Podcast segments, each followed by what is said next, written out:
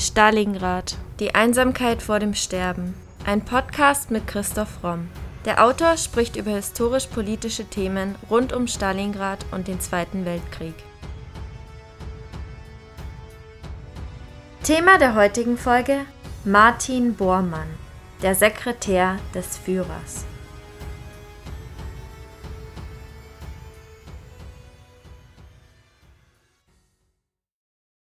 Einige Historiker nannten ihn Hitlers Vollstrecker. Wieder andere sagen, er war Hitlers braune Eminenz. Und der Spiegel titelte Ein kleiner Sekretär, ein großer Intrigant. In Hitlers Drittem Reich war Martin Bormann der zweitmächtigste Mann, was ihm keine Freude, dafür umso mehr Feinde einbrachte. So der Historiker Volker Koop. Er sagt weiter, diesen Preis schien Bormann für seine Machtfülle gern zu zahlen. Er war eine geheimnisumwitterte Persönlichkeit im Leben und insbesondere nach seinem Tod. Seine Geschichte erzählen wir in der heutigen Podcast-Folge. Martin Bormann wurde am 17. Juni 1900 als Sohn von Anthony und Theodor Bormann geboren. Sein Vater war ein Postbeamter und ehemaliger Militärmusiker. 1902 wird sein Bruder Albert geboren und bereits 1903 stirbt sein Vater und seine Mutter heiratet bald darauf einen Bankbeamten. Er verliert also mit drei Jahren den Vater. 1918-19 nach der Beendigung seines Schulbesuchs in Eisenach und Weimar dient Bormann als Kanonier während des Ersten Weltkriegs in einem Feldartillerieregiment, ohne an den Kampfhandlungen teilzunehmen und nach dem Krieg arbeitete er als Landwirtschaftslehrling auf mecklenburgischen Gütern. Und er wird Mitglied im Verband gegen die Überhebung des Judentums, einer der zahlreichen kleinen antisemitischen Vereine, die sich damals gegründet haben. Bormann ist untersetzt, stiernackig, rein äußerlich das Gegenteil der von ihm verehrten Arier. Er ist kein Intellektueller, Schlagworte und Halbwissen sind ideale Voraussetzungen dafür, überzeugter Nationalsozialist zu werden. Er fühlt sich wie viele andere Deutsche auch durch die Niederlage im Krieg und durch den Versailler Vertrag gedemütigt. Deutschland soll wieder stark werden und er will dadurch auch stark werden. Das genügt ihm, um sein Ziel mit skrupellosem Ehrgeiz zu verfolgen. Auch er zeichnet sich früh durch großes Organisationstalent aus. Aber nicht nur Albert Speer wird ihm später Gefühlsrohheit und große Brutalität bescheinigen. 1922-23 übte er eine ehrenamtliche Tätigkeit als Abschnittsleiter im Traditionsverband des ehemaligen Freikorps Rossbach aus. Im März 24 wird Bormann zu einer einjährigen Haftstrafe verurteilt. Gemeinsam mit dem späteren Konzentrationslagerkommandanten Rudolf Höss, der dafür eine zehnjährige Haftstrafe erhält, muss er sich für die Ermordung des Lehrers Walter Kadow verantworten. Die Täter, also Höss, Bormann und die Hintermänner, unterstellen diesem Kadow, dass er angeblich ein kommunistischer Spitzel sei und Albert Schlageter an die französischen Besatzungsbehörden verraten haben, die ihn wegen Widerstands gegen die Besetzung des Ruhrgebiets mit dem Tode bestraften. Laut Gericht hat Höss damals geschossen und Bormann hat ihm bei der Tat geholfen und deswegen wird eben Höss zu zehn Jahren verurteilt und Bormann zu einem Jahr. 1925, nach seiner Haftentlassung, wird Bormann Mitglied des Weimarer Frontbands unter der Leitung von Ernst Röhm. Die Haft steigert zweifellos seinen Hass auf das System, auf die Weimarer Republik. Und 1927 tritt Bormann der Nationalsozialistischen Deutschen Arbeiterpartei, der NSDAP, bei und nimmt in Thüringen eine Tätigkeit als Gau-Pressewart auf. Und ein Jahr später wird er dann bereits Gau-Geschäftsführer in Thüringen. 1928 bis 30 gehört Bormann bereits dem obersten Führungsstab der Sturmabteilung der SA an. hat dadurch natürlich auch gute Kontakte zu Ernst Röhm. 1929 heiratet er Gerda Buch, die Tochter des obersten Parteirichters der NSDAP Walter Buch. Einer der Trauzeugen ist Adolf Hitler. Aus der Ehe gehen neun Kinder hervor. Und 1932 ist er erster Leiter der Hilfskasse der NSDAP, einer Unfallversicherung zur Unterstützung von Parteimitgliedern, die bei Auseinandersetzungen mit politischen Gegnern verletzt werden. Zielstrebig arbeitet er sich nach oben. Er versagt zwar als Redner, ordnet aber die Finanzen und strafft die Strukturen seiner Partei. Er schafft es in wenigen Jahren vom kleinen Gaupressewart in Thüringen als Kassenwart zum Stabsleiter bei Hitlers Stellvertreter Rudolf Hess in München aufzusteigen. Auf dem Weg in den Führungszirkel hilft natürlich auch die Hochzeit mit der Tochter des Hitlergetreuen Walter Buch. Martin Bormann wird die Verwaltung des Hitlerschen Privatvermögens übertragen sowie die des Berghofes auf dem Obersalzberg, seit 23 Hitlers Feriendomizil und später dann quasi der zweite Regierungssitz. Im Juli 1933 initiiert Bormann die Adolf-Hitler-Spende der deutschen Wirtschaft. Durch die freiwilligen Spenden deutscher Industrieller entsteht ein bedeutender Fonds, aus dem Bormann den Spitzenfunktionären der NSDAP Gelder zukommen lässt. Ebenfalls im Juli wird er zum Stabsleiter bei Hitlers Stellvertreter Rudolf Hess und zum Reichsleiter der NSDAP ernannt. Ab November ist er dann außerdem Abgeordneter im Reichstag. Von entscheidender Bedeutung war, dass Bormann, der aufgrund seiner früheren Tätigkeit in der Hilfskasse über Erfahrung im Umgang mit Finanzen verfügte, 1941 für die Kassenführung Hitlers verantwortlich wurde und insbesondere die dem Führer seit Sommer 1933 aus der Adolf-Hitler-Spende zur Verfügung stehenden Mittel verwalten durfte. Aus diesen Mitteln und anderen Finanzquellen des Diktators, etwa aus dem Autorenhonorar von Mein Kampf, bildete Bormann einen Reptilienfonds, den er allein kontrollierte und aus dem offensichtlich ohne Unterschied der Privathaushalt Hitlers, einschließlich seines Wagenparks, aber auch zahlreicher Kunstkäufe finanziert wurde. Zuwendungen an einzelne Personen und angeblich auch an Mitarbeiter des Stabes Hess wurden ebenfalls damit bezahlt.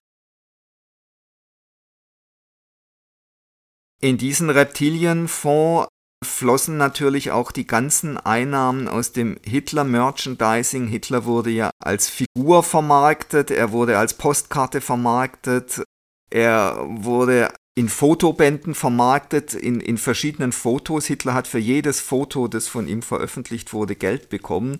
Also das war eigentlich schon eine ganz moderne Merchandising-Vermarktung, die Hitler viel Geld eingebracht hat in diesem Fonds aber Hitler war auch, was viele nicht wissen, einer der vermögendsten Männer im Dritten Reich. Der hat also auch persönlich über ein riesen Privatvermögen dann verfügt. Ein weiterer Grundstein für Bormanns Karriere war seine Funktion als Sachbearbeiter des Führers für alle Parteiangelegenheiten. Indem er sich das exklusive Recht sicherte, Hitler über alle Parteifragen Vortrag zu halten, hatte er auch einen gewissen Einfluss auf das Nürnberger Protokoll, das Status und Führernähe der einzelnen Mitglieder der NS-Elite anlässlich des jährlichen Höhepunktes des Parteilebens deutlich sichtbar zum Ausdruck brachte, also beim Nürnberger Reichsparteitag. Seine Funktion als stellvertretender Vorsitzender des für den Ausbau des Reichsparteitagsgelände zuständigen Zwecksverbandes erlaubte es ihm außerdem, sich in die technischen Vorbereitungen der Heerschau einzuschalten. Als Kassenverwalter Hitlers wuchs Bormann auch die Aufgabe zu, den Obersalzberg, das oberbayerische Refugium des Führers, zu einer Art zweitem Regierungssitz auszubauen. Oft bildete eine wenige Sätze umfassende Mitteilung Bormanns die sachliche Grundlage für ein umfassendes Gesetzesvorhaben. An einem Beispiel soll dies verdeutlicht werden. Der Leiter der Parteikanzlei machte dem Reichskanzler im Februar 42 folgende Mitteilung. Auf Anordnung des Führers teile ich Ihnen mit, dass in den besetzten russischen Gebieten unter allen Umständen das Tabak-Vollmonopol und das Spiritus-Vollmonopol für das Reich eingeführt werden sollen. Der Führer betont, er wünsche nicht, dass etwa Herr Remzmar, das war damals der Hauptzigarettenhersteller, das Monopol in diesen Ostgebieten erhalte. Die Gewinne aus Tabak und Spiritus in den besetzten Ostgebieten hätten in die Kassen des Reichs und nicht in die Taschen des Herrn Remsmar zu fließen. Diese wenigen Sätze bildeten dann den sachlichen Kern für fünf Verordnungsentwürfe, die dann an die Reichskanzlei übersandt wurden. (1942) reaktiviert Bormann den Kampf gegen die christlichen Kirchen entgegen Hitlers Plänen. Dieser beabsichtigt aus taktischen Erwägungen die Verschiebung des Antiklerikalismus auf die Zeit nach dem Ende des Zweiten Weltkriegs. Am 9. Oktober 1942 unterzeichnet Bormann einen Erlass, der die endgültige Beseitigung der Juden aus den Gebieten Deutschlands nicht mehr durch Vertreibung, sondern durch Anwendung rücksichtsloser Gewalt in den Sonderlagern des Ostens anordnet. Die Interventionsmöglichkeiten Bormanns im Bereich der Justiz wurden, wie noch näher zu schildern sein wird, im August 1942 erweitert.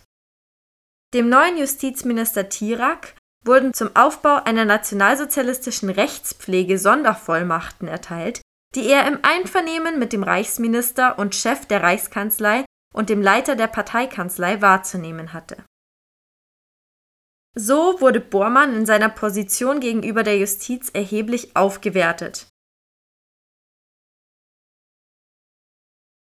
Das bringt Bormann natürlich zunehmend in scharfe Konkurrenz zum eigentlichen Chef der Reichskanzlei Lammers.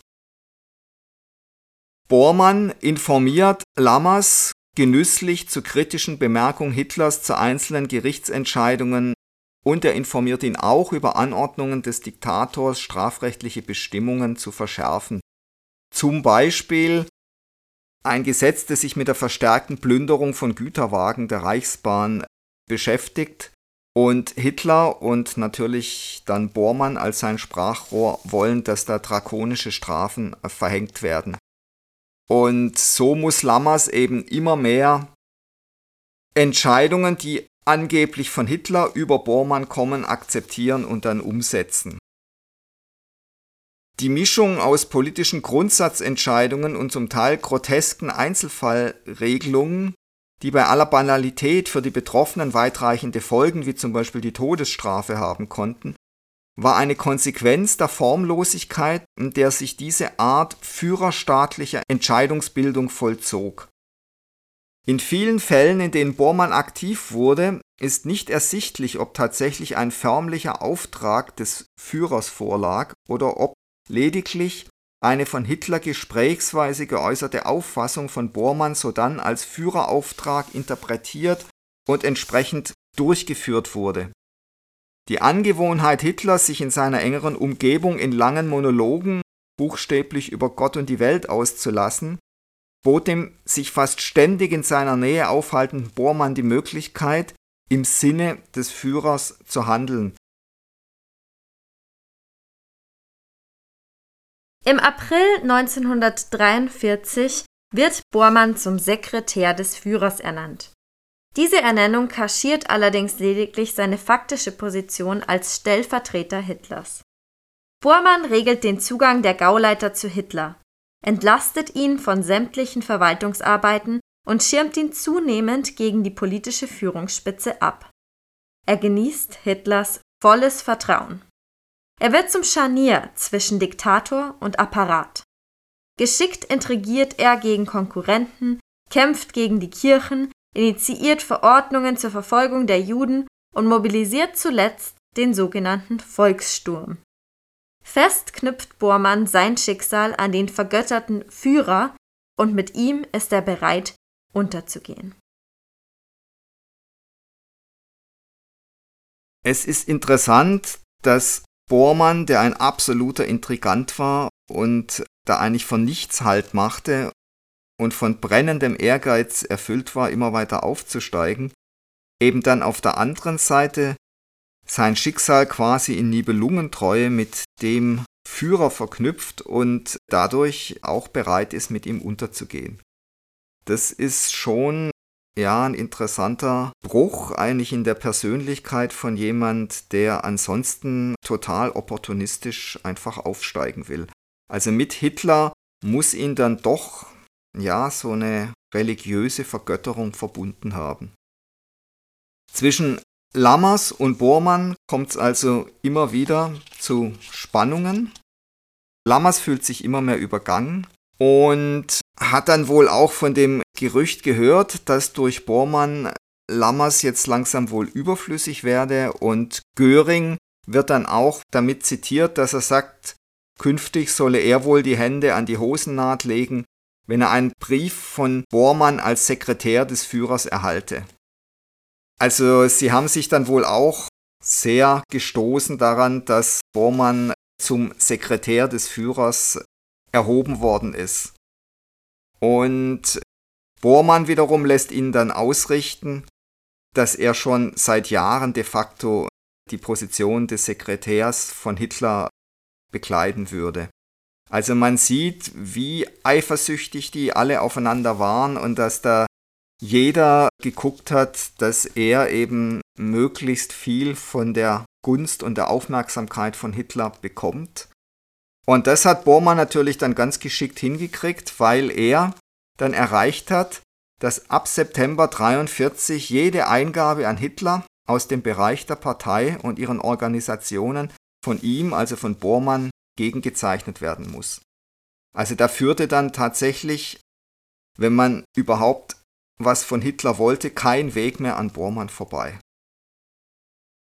Entscheidende Voraussetzung für Bormanns souveräne Interpretation des sogenannten Führerwillens war aber nicht nur seine schon fast kongeniale Beziehung zu Hitlers Vorstellungswelt, sondern die Tatsache, dass er durch seine ständige Anwesenheit in der Umgebung Hitlers und durch seine Vertrauensstellung den Zugang zum Diktator weitgehend kanalisieren konnte. Auch außerhalb des Parteibereichs gewann Bormann mehr und mehr maßgebenden Einfluss auf die zum Führervortrag kommenden Themen. 1944 mobilisiert Bormann die Partei als Reservoir und Organisationsbasis für den Volkssturm und treibt die Gauleiter zum letzten Widerstand an.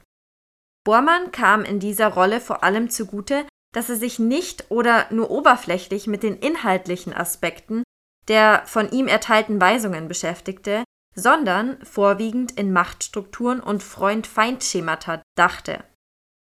Diese begriff er als regelrechte Kampfaufträge, die es innerhalb des unübersichtlichen Machtapparates des Dritten Reiches gegen zahlreiche Widersacher durchzusetzen galt die Eigenschaft Bormanns, die ehemaligen Mitarbeitern bzw. Personen aus der unmittelbaren Umgebung Hitlers am stärksten in Erinnerung geblieben ist, waren die Rohheit und Brutalität, mit der Bormann seine Untergebenen dazu antrieb, seine Weisungen zu befolgen. So sind in großer Zahl Schriftstücke erhalten, in denen Bormann in seiner großen und ungelenken Handschrift die Arbeitsergebnisse seiner Mitarbeiter mit zum Teil sarkastischen zum Teil sehr demütigenden Kommentaren versah. Nach dem misslungenen Attentat auf Hitler am 20. Juli 1944 spitzt sich die Lage weiter zu und Bormann setzt dann auch durch, dass politische Straftaten von Angehörigen der Wehrmacht, der Waffen-SS und der Polizei künftig an den Volksgerichtshof bzw. an Sondergerichte gegeben werden. Bormann glaubt, beim Verhandlungsführer der Wehrmacht eine Verschleppungstaktik feststellen zu können. In einer Aktennotiz für die Parteikanzlei äußert er seine Auffassung, man habe zu oft die Erfahrung gemacht, dass Generäle oder andere Offiziere die Straftaten bagatellisierten, beschönigten und mit den Augen des Kameraden sehen würden. Und gerade die Ereignisse des 20. Juli hätten gezeigt, wie notwendig der Führererlass ist, denn keiner der Vorgesetzten oder Kameraden hat Anzeige erstattet, sondern alle schwiegen und zwar zum Teil aus der sogenannten Kameradentreue heraus. Also Bormann stellt sich hier auch wieder voll hinter Hitler und setzt eine schärfere Gangart gegenüber der Wehrmacht und jeder auch nur möglichen Opposition durch. 1945 hat er dann gemeinsam mit Hitler im Berliner Führerquartier aus und bestärkt ihn auch bei der Amtsenthebung von Hermann Göring und Heinrich Himmler, die Hitler ja dann ganz zum Schluss aus seiner Sicht verraten. Am 29. April ist Bormann dann Trauzeuge der Eheschließung von Hitler mit Eva Braun und am 1. Mai nach Hitlers Selbstmord übernimmt er einen Ausbruchsversuch aus dem Bunker aus Berlin raus um sich Großadmiral Karl Dönitz, den Hitler testamentarisch zum neuen Staatsoberhaupt erklärt hat, bei Flensburg anzuschließen. Und hier jetzt nochmal der Ablauf von Bormanns Flucht aus dem Bunker raus, so wie ihn der Reichsjugendführer Axmann dann später vor Gericht geschildert hat.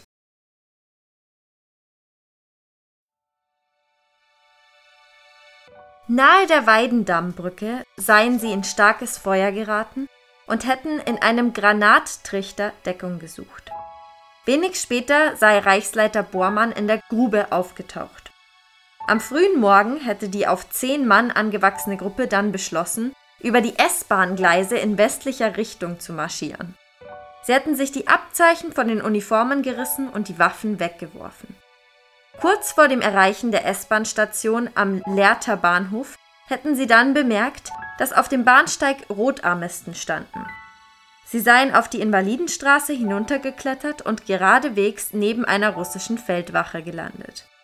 Die Russen, die sie für versprengte Volkssturmmänner hielten, boten Zigaretten an und begannen radebrechend mit Wojna kaputt, Hitler kaputt ein Gespräch.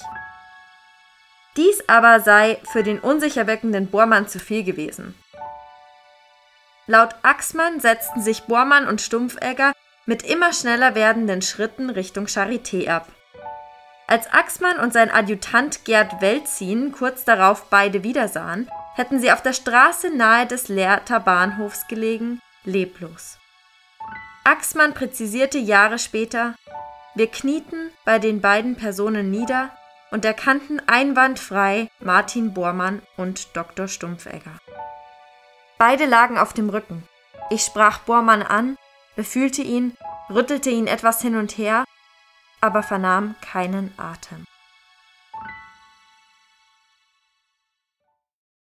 Erstaunlicherweise fand die Axmann-Aussage über Bormanns Ende im Nürnberger Prozess keine Beachtung. Obschon einer der ersten Vernehmer Axmanns, der britische Historiker Trevor Roper, die Darstellung für die wahrscheinlichste hielt. Das Protokoll sei, so Trevor Roper, offensichtlich, obwohl verfügbar, übersehen worden. Statt Axmann vernahm das Tribunal Erich Kempka, Hitlers Cheffahrer. Der berichtete in auffälliger Übereinstimmung mit Axmann, er habe Bormann letztmalig in der Nacht vom 1. zum 2. Mai 1945 nahe der Weidendammbrücke gesehen. Auf Bormanns Frage, ob es eine Chance zum Durchbruch gäbe, antwortete Kempka, dies sei fast unmöglich, da ein zu starker Abwehrkampf wäre. Bormann fragte laut Kempka eventuell mit Panzern. In diesem Moment seien mehrere Panzer und Panzerspähwagen gekommen, die Menschen hätten sich hinter sie geklemmt, Bormann sei Mitte des Spitzenpanzers gegangen, als dieser plötzlich einen Treffer bekam und in die Luft flog. Kempka Gerade an der Seite, wo der Martin Bormann ging, stieg plötzlich eine Stichflamme heraus. Bormanns Verteidiger Friedrich Berghold hakte nach. Zeuge, haben Sie Martin Bormann bei dieser Gelegenheit in der sich entwickelnden Stichflamme zusammenbrechen sehen? Antwort Kempka, jawohl, ich sah noch eine Bewegung, die eine Art Zusammenbrechen, man kann auch sagen, ein Wegfliegen war. Auf die Frage von Berghold, ob Martin Bormann dabei ums Leben gekommen sein könnte, bejaht Kempka. Trotzdem bleiben Zweifel. Noch im Gerichtssaal klagte Verteidiger Bergold, der unaufgeklärte Fall Bormann werde in den nächsten Jahren die Legendenbildung außerordentlich fördern. Es war eine zutreffende Prophezeiung. Bormann wird am 1.10.46 in Nürnberg in Abwesenheit zum Tode verurteilt Zwischen 1946 und 1973 schien Bormann überall und nirgends zu sein. Er wurde angeblich in Australien gesichtet, aber ebenfalls in Ägypten, in Spanisch-Marokko, als Jäger im tschechischen Chomutov, in Bayreuth beim Präsidenten der Industrie- und Handelskammer, in München bei einem geheimen Kommerzienrat oder in Bozen, wo ihn eine Zahnarztfrau aus Südtirol angeblich erkannt haben will. Die Suche nach Bormann hatte aber auch ernsthaftere Züge. Eine Spezialeinheit der US-Besatzer, die Civil Censorship Division, kontrollierte vor allem in Süddeutschland und im Alpengebiet die Post und zapfte Telefone an. In den National Archives, dem Washingtoner Staatsarchiv, sind etliche solcher TÜ-Protokolle vorhanden.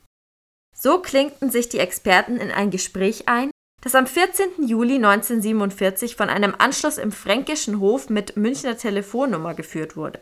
Der Dialog Hallo Ilse, wie geht es dir? Ilse, weißt du, dass Ernst den Bormann in Luzern gesehen hat? Warum hat er ihn nicht festgenommen? Ilse, weiß ich nicht. Die Überprüfung dieser Spur verlief im Sande, wie alle anderen auch.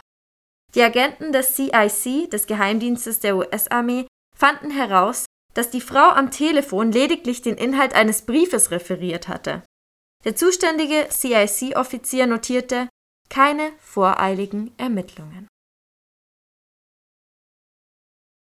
Da meldete sich 1949 aus Chile der frühere Zentrumspolitiker Paul Hesslein und sagte, er habe Bormann hundertprozentig inmitten einer kleinen Reitergruppe erkannt. Schließlich habe er ihn in der Zeit von 30 bis 33 sehr oft im Reichstag gesehen. Als sich die Hinweise häuften, Bormann könne noch am Leben sein, mussten die dem Legalitätsprinzip unterworfenen Staatsanwälte handeln. 1959 leitete die Berliner Justiz der amtlichen Todeserklärung zum Trotz ein Ermittlungsverfahren ein. Zwei Jahre später gab sie es nach Frankfurt ab. Hier amtierte Fritz Bauer, einer der engagiertesten Nazi-Jäger überhaupt. Und Bauer war anfangs überzeugt, dass Bormann das Ende der Hitler-Ära gut überstanden habe und wohl situiert lebe in Südamerika. Erst 1973 wird eine in Berlin exhumierte Leiche zweifelsfrei als die von Martin Bormann identifiziert. Axmanns Aussage bestätigte sich also am Ende. Der Historiker Volker Koop fasst die Person Bormann so zusammen. Bormann wollte nie im Rampenlicht stehen. Er profilierte sich nicht wie Goebbels und das geckenhafte Auftreten Görings muss ihm zutiefst zuwider gewesen sein. Bormann identifizierte sich mit Hitlers Vorstellungen von Rassenpolitik, Judenvernichtung und Zwangsarbeit. Er machte sich als sein Vollstrecker für die Detail- und Schmutzarbeit unentbehrlich. Eiskalt entschied er über das Schicksal von Millionen Menschen.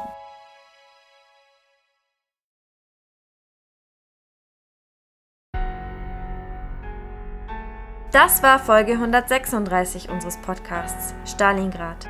Die Einsamkeit vor dem Sterben.